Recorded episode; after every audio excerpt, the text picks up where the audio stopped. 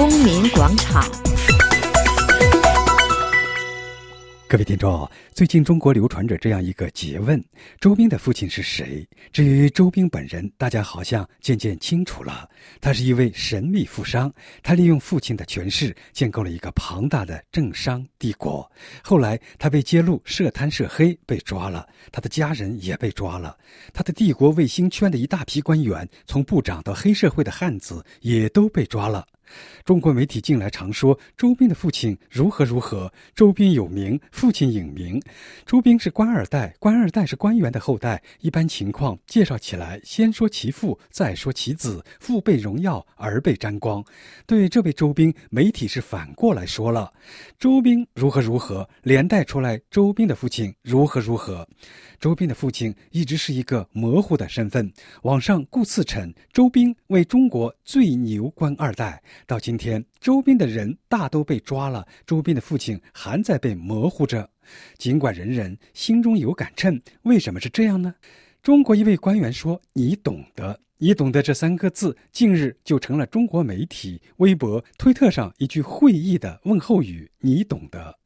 去年和今年的人大都有一个亮点。去年是薄熙来彻底栽倒前的最后表演，他在会上的一举一动颇受媒体的关注。今年被关注的这个隐身人，说穿了就是周永康。他也许永远丧失了登场露面的机会，因曾官居中央常委，属于九皇帝之一。死了的骆驼比马大，何况这是一只活着的老虎呢？中南海的医生尚未宣判老虎的病状，中国的媒体都不能直呼这位先生的大名。不过，今天的中国网络四通发达，会前会后，人人都在以一种方式或者另一种方式说粥，真是两会无消息，人人说永康。去年夏天起，海外媒体就披露周永康已经被调查的消息。到了年底，更是传出周永康被捕的消息。但中国官方直到今天既不证明，也不否认，让人觉着有一个莫名其妙的存在。好在一年一度的两会总是一个或多或少泄露官场重大秘密的场合，薄熙来案就是在前年的两会上一步一步被舆论引导出来。今年两会大约也未完全辜负民间的期待。两会开幕前夕，官方终于面对记者有关周氏的提问，说出一句“你懂得”，犹如自道苦衷的名言。一个你懂得，就这样覆盖了两会的会场内外，什么难言之隐都可以用一句“你懂得”带过，像似求你心领神会，做他的政治合谋。这是一句本来极其单纯的口语，经政协发言人之嘴道出，多少有点掩耳盗铃。外边人人说永康，此地无银三百两，你懂得，就这样成为二零一四两会的经典话语。三月一号，全国政协举行新闻发布会，记者心里都有一个沉甸甸的名字，只有香港南华早报的记者敢于或者说独家被允许一语道破。他要求政协对外界有关周永康的报道做个解释。人大发言人吕新华摆出一副罔顾左右而言他的姿态，又有点像早有准备姜太公钓鱼的样子，所以周永康的名字一出口，场内到处都是笑声。吕新华回答说：“我和你一样，在个别媒体上得到一些消息。”他接着说：“无论什么人，无论官职有多高，只要触犯党纪国法，就要严厉惩处。”我只能回答成这样了。你懂的，场内又笑。他的话说了半截，掐住了。但人们终于从某种角度得到了证实。你懂得三次从高官嘴中，从一个特殊的重大场合说出来，并非容易。境外早把周永康炒得沸沸扬扬，半年有余。在中国，却第一次有媒体首次提问周永康，而且经香港记者提出，从中国一些官媒后来爆发的反应看，敏感问题让境外记者提，几乎是一个不成文的惯例。环球时报对周永康这个名字，先让境外记者提出愤愤不平。署名单仁平的评论员写道：“周永康的名字备受揣测后，在中国媒体上第一次提及。”借的是昨天政协记者会的机会，提出者则是一名中国大陆之外的媒体人。环球时报替国家主流媒体打抱不平，愤愤地质问：提敏感问题为何是境外记者的特权？周永康的大名街头巷尾早都烂熟了。上届中共中央政治局常委，主管政法安全，被人视为安全沙皇。过去大名鼎鼎，现在涉黑了，也许吧。不过半月多来，媒体胆子越来越壮了，上演了一场精彩的全民玩家家。他是他的爸爸，他是他的儿子，你猜他是谁？而且玩的越来越邪乎。这场游戏中，只有儿子的名字周斌，父亲仍然是以周斌的爹的身份存在。周斌的父亲是谁？对这一怪现状，微博上 m o s o f o l o x 发问：这周斌又是谁的儿子？经过党中央废寝忘食的周密调查、大胆假设、小心取证，终于找到了答案。现在可以负责任地告诉全国人民，周斌就是他爹的儿子。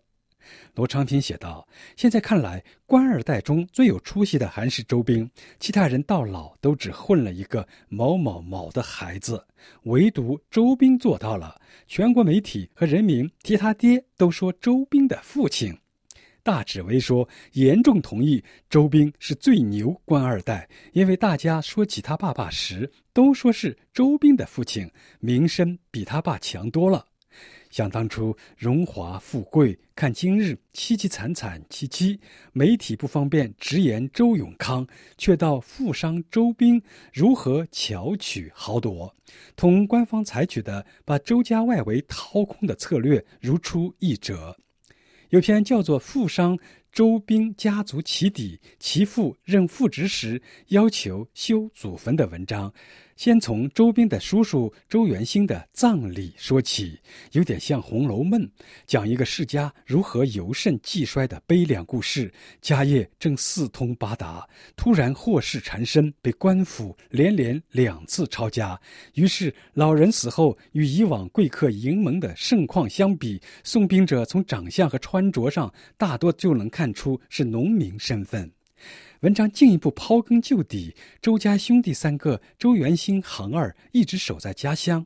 驾鹤西游之时，一百六十多名亲友赶来送殡，为大房长兄周元庚、嫂贾小华、侄周兵、周涵；三房弟周元清、弟媳周灵英、侄周峰无一露面。原来，他们目前大多数已经失去了人身自由。这是中国媒体首次披露周永康的旧名周元庚，以及他在老家的弟弟去年被当局抄家的事。人民日报在投资界栏目首页刊登特稿：周兵之父周元庚如烟往事，神秘的政商帝国，也没有直接提周永康的名字。媒体还披露，二零一三年十二月上旬，周元兴家被抄家；十二月十八日，周家再遭抄家。据称。二零一三年十二月，周元兴的三弟周元清全家被带往北京。对周边一家的包围圈越缩越小，媒体既然不能直说周永康，就在他周边挖坑，坑挖的越来越大。中青报有一篇题为《周兵背后的利益集团是如何形成的》文章提示，这几天一个叫周斌的富商的腐败故事十分的引人瞩目。腾讯网的一个标题干脆这样标出：“探访无锡周家一人得道之后，那省下来的一句就应该是鸡犬升天了。”财经网登出：“周兵何许人也？”介绍说，周兵现在全国最著名的神秘商人，围绕着他建立了一个隐秘庞大的政商帝国。但如今，从北京到四川，再到海口，甚至远及海外。从正部级的国资委主任蒋洁敏、中石油的副总、四川省原省委副书记李春成、海南省原副省长季文玲等显赫高官，再到刘汉、吴斌等黑社会老大、市井之徒，这个隐秘的黑金帝国在一次次被抓捕中逐渐土崩瓦解。文章断言，所有人都在等待最后的谜底揭晓。的确，所有人都在等着最后的谜底揭晓。官方为什么还不出来说话呢？猫眼看中国刊载一篇短文：“周兵爸爸去哪儿了？”文章分析，大家都知道打虎指向母高官，现在不好拿母高官说事，拿他儿子说事。媒体指向也是很明显的，希望通过舆论的倒逼来迫使官方把这个案件早日给他了结，早日明朗，早日把所谓的大老虎揪出来。但是要坐实母高官的罪证是一个艰难的较量过程，因此当局还在挖掘母高官的直接犯罪证据。那么，当局现在为什么突然放任媒体挖周家祖坟做公开的暗示呢？作者认为，同以前处理薄熙来等案不同，当局放任媒体这样做，是官方在利用这个造势、吹吹风。也许这个案件比想象的还要复杂严重。中国国务院总理李克强在政府工作报告中提到，反腐倡廉关键还是打老虎，为改革开路。一提到老虎，大家立刻又要想到周斌的父亲。中国国家行政学院教授汪玉凯对李克强的话进行了独家解读：已经骑到大老虎身上去了，没有退路。你不打死他，他会反过来伤害你。他还认为，这次与处理薄熙来事件的方式有变化。